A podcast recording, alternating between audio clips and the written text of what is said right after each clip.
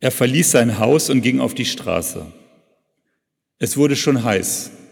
Er wollte zum Gottesdienst der Gemeinde. Für ihn war es der Tag der Auferstehung. Die meisten in seiner Umgebung in Ephesus wussten nichts davon. Die Menschen liefen die Straßen entlang, Karren bahnten sich ihren Weg, Verkäufer priesen ihre Waren an. Früchte aus der Umgebung wurden in die Stadt gefahren. Über den Häusern der Gassen im Sonnenschein erhob sich strahlend der große Diana-Tempel. Golden war seine Giebelfassade an den Kanten verziert. Die Marmorsäulen, die das riesige Dach trugen, strahlten weiß in der Sonne. Links davon standen einige kleinere Tempel. Außerdem gab es überall unzählige kleine Säulen, verschiedenen Gottheiten geweiht und Priester der verschiedenen Kulte und Religionen waren in den Menschenmassen auszumachen. Der Gemeindevorsteher hastete weiter in eine Gasse zu dem kleinen Versammlungsgebäude, in dem die christliche Gemeinschaft zusammenkam. Wieder fuhr ihm ein vollbeladener Eselskarren in die Quere. Dabei war er schon fast zu spät zum Gottesdienst. Er eilte sich noch zwei Straßen weiter, dann war er da. Er überquerte einen Platz, links von ihm stand der Altar für den römischen Kaiser. Der kleine Altar wurde von einem Soldaten mit Helm bewacht. Ein anderer römischer Soldat stellte sich gerade vor den Altar, näherte sich einem Stein, der davor platziert war, nahm den Helm ab und dann streute er ein paar Weihrauchkörner auf die glühenden Kohlen. Ein, der Duft von Weihrauch stieg in die Luft. Der Gemeindevorsteher sah, wie der Soldat sein Knie vor dem Kaiserbild beugte und sich dann verneigte. Pater Patriae, Vater des Vaterlandes, stand unter dem Bild des Kaisers eingemeißelt und dann waren dort die Taten des Kaisers aufgezählt. Seine Feldzüge, seine Eroberungen, aber es war auch davon die Rede, dass er nach seinen Siegen dem Land Frieden und Wohlstand gebracht habe. Die Sehnsucht der Menschen nach einem friedvollen, gesegneten Leben, das soll der Kaiser erfüllt haben. Nach einem kurzen Fahren stand der Soldat auf, der Gemeindevorsteher lief weiter und plötzlich fielen ihm Worte ein, wie er sie gleich in der Gemeindeversammlung beim Gottesdienst sagen wollte. Worte, nach denen er schon lange gesucht hatte. Ich beuge mein Knie vor dem himmlischen Vater, von dem her jedes Geschlecht im Himmel und auf Erden den Namen hat. Das konnten die Gottesdienstbesucher, so dachte er sich hoffentlich, mitsprechen. Sie konnten es nachvollziehen, weil sie oft gesehen hatten, wie sich die Soldaten vor dem Kaiserbild verneigten und knieten. Eine richtige Kirche als eigenes Gebäude hatte die kleine Gemeinde natürlich noch nicht, geschweige denn so einen großen Tempel, wie er für die Göttin Diana gebaut war. Sie trafen sich im Schulraum bei einem Lehrer. Er war ein Privatlehrer und unterrichtete die Kinder der reichen Leute. Schon versammelten sich, das sah er, die anderen Gemeindeglieder in den Raum, in dem Raum. Hier hatte auch schon der Apostel Paulus vor vielen Jahren zu der Gemeinde gesprochen. Aber jetzt, so hatten sie gehört, war Paulus tot und die Gemeinde musste sehen, wie sie ohne ihn über die Runden kam. Die kleine Gemeinschaft versuchte die Lehre und dem, was sie von Jesus Christus gehört hatten und was Paulus ihnen vermittelt hatte, treu zu bleiben. Aber sie waren nicht viel größer geworden seit der Anfangszeit und um sie herum die ganzen Kulte und Religionen in der Stadt mit ihren großen Tempeln schienen irgendwie erfolgreicher zu sein. Im Tempel der Diana war es jeden Tag pickepacke voll. Eine Menschenmenge, von der die Christengemeinde nur träumen konnte. Manche von ihnen waren auch heimlich in diesem gewaltigen Tempel gewesen und hatten sich umgeschaut. In einem Tempel, der riesige Ausmaße hat und der mit seinen harmonischen Maßen von Länge, Höhe, Breite und Tiefe versuchte, die Harmonie des Himmels nachzuahmen. Und im Zentrum dieses Tempels stand ein weltberühmtes Standbild der Göttin Diana. Es gehörte damals zu den sieben Weltwundern. Und auf dem Vorplatz konnte man viele kleine Modelle kaufen. Die göttliche Diana in Silber gegossen und die herbeiströmenden Massen kauften. Alles war irgendwie gewaltig und riesig und dominierte die ganze Stadt Ephesus. Und der Gemeindevorsteher dachte, ja, und das dominiert nicht nur die Stadt, das beherrscht auch das Denken und Fühlen der Menschen. Die große Stadt verdankt ihren Ruhm allein diesem großen Tempel. Der Gemeindevorsteher trat in den Gemeindesaal ein und trat vor seine Gemeinde. Und nach einigen Gesängen und Gebeten begann er seine Ansprache. Gewiss habt ihr den Tempel der Diana gesehen, als ihr hergekommen seid.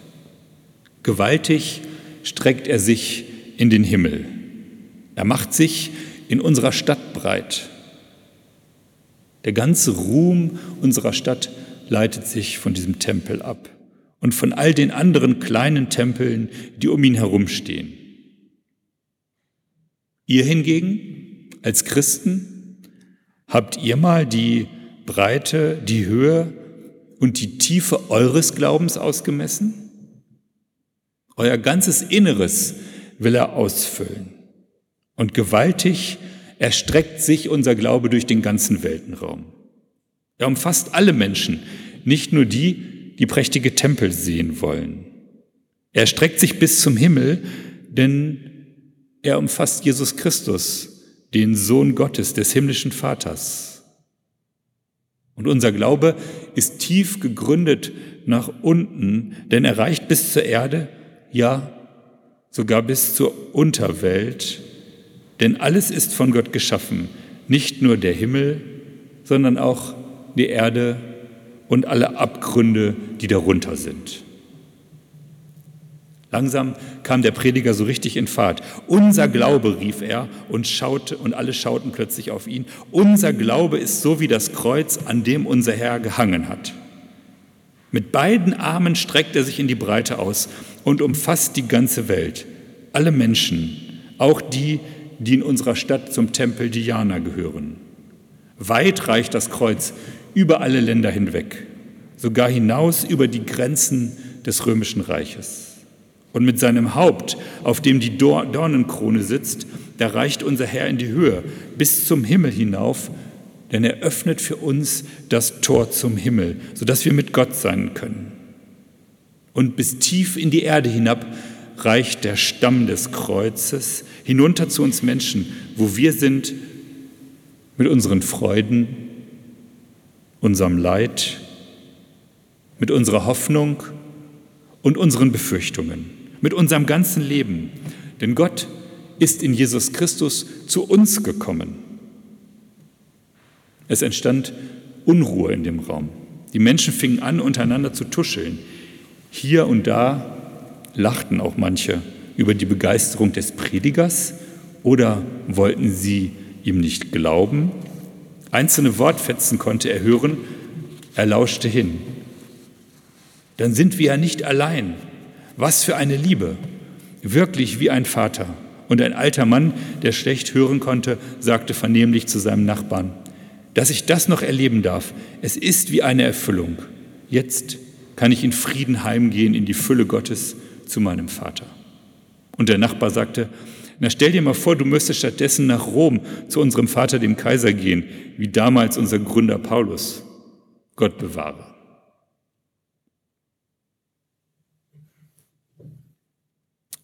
Liebe Gemeinde, der Tempel der Diana in Ephesus und all die anderen Tempel und Statuen, die es damals gab, die sind nicht mehr. Doch zum Glauben an Jesus Christus sind immer mehr Menschen hinzugekommen, weit über die Grenzen des römischen Reiches hinaus. Denn von Ephesus und den anderen kleinen Gemeinden, die Paulus damals gegründet hatte und die zunächst mehr schlecht als recht überlebten in dem großen Gewimmel der Kulte und Religionen im römischen Weltreich, da ist eine Bewegung ausgegangen, die allen Völkern auf Erden zu Jüngern Jesu Christi machen wollte. Die beauftragt war, immer mehr Menschen von der Fülle Gottes zu erzählen und sie auf diese Fülle hinzuweisen. Und noch heute haben wir den Auftrag, Menschen durch uns mit dem Glauben in Kontakt kommen zu lassen. Dafür ist es wichtig, dass auch die anderen wissen, dass wir zur Gemeinde Jesu Christi gehören. Denn nur dadurch, dass die anderen von unserem Glauben wissen, haben sie auch die Chance, in uns ein Stück des guten Geistes Gottes zu erfahren, zu wissen, dass sie über uns mit der Kirche Jesu Christi in Kontakt kommen können. Und in dem Gewimmel unserer Zeit, in den Kulten unserer Zeit, in den Religionen unserer Zeit, da gibt es immer noch diese Bewegung, die für Jesus Christus einsteht und Menschen zu ihm führen will, damit sie die Fülle des Lebens haben. Und da gibt es immer noch diese Bewegung, die die Arme ausspannt und versucht, alle Menschen und Reiche und Religionen dieser Welt liebend zu umfassen. Da gibt es immer noch das Haupt Jesus Christus, das in den Himmel ragt und der uns den Weg zu Gott, zu unserem Vater eröffnet hat. Und da gibt es immer noch das Kreuz, das tief hineinragt in unsere Erde, in unser Leben, mit all seinen Freuden, aber auch mit den Befürchtungen, mit unseren Ängsten und Abgründen. Und Jesus Christus lässt uns nicht im Stich. Am Ende des Gottesdienstes betete die junge Gemeinde damals in Ephesus ein langes Gebet, das uns der Epheserbrief überliefert. Und das Gebet endet mit einer Formel, die alle mitbeten konnten. Denn sie kannten diesen Schluss aus ihren Liedern und Gesängen und oft wurde ihre Gemeindeversammlung mit diesem Schlusswort beendet. Es ist ein Schluss, in den auch wir einfallen können, auch heute noch obwohl es ein uraltes christliches Gebetsstück ist. Und ich bitte Sie, dieses kurze Gebet in Gedanken mitzubeten. Dem, der über alles hinaus überschwänglich mehr zu tun vermag, als was wir erbitten oder verstehen, nach der Kraft, die in uns wirksam ist, ihm sei Herrlichkeit in der Gemeinde, in Jesus Christus, in alle Ewigkeit der Ewigkeiten. Amen.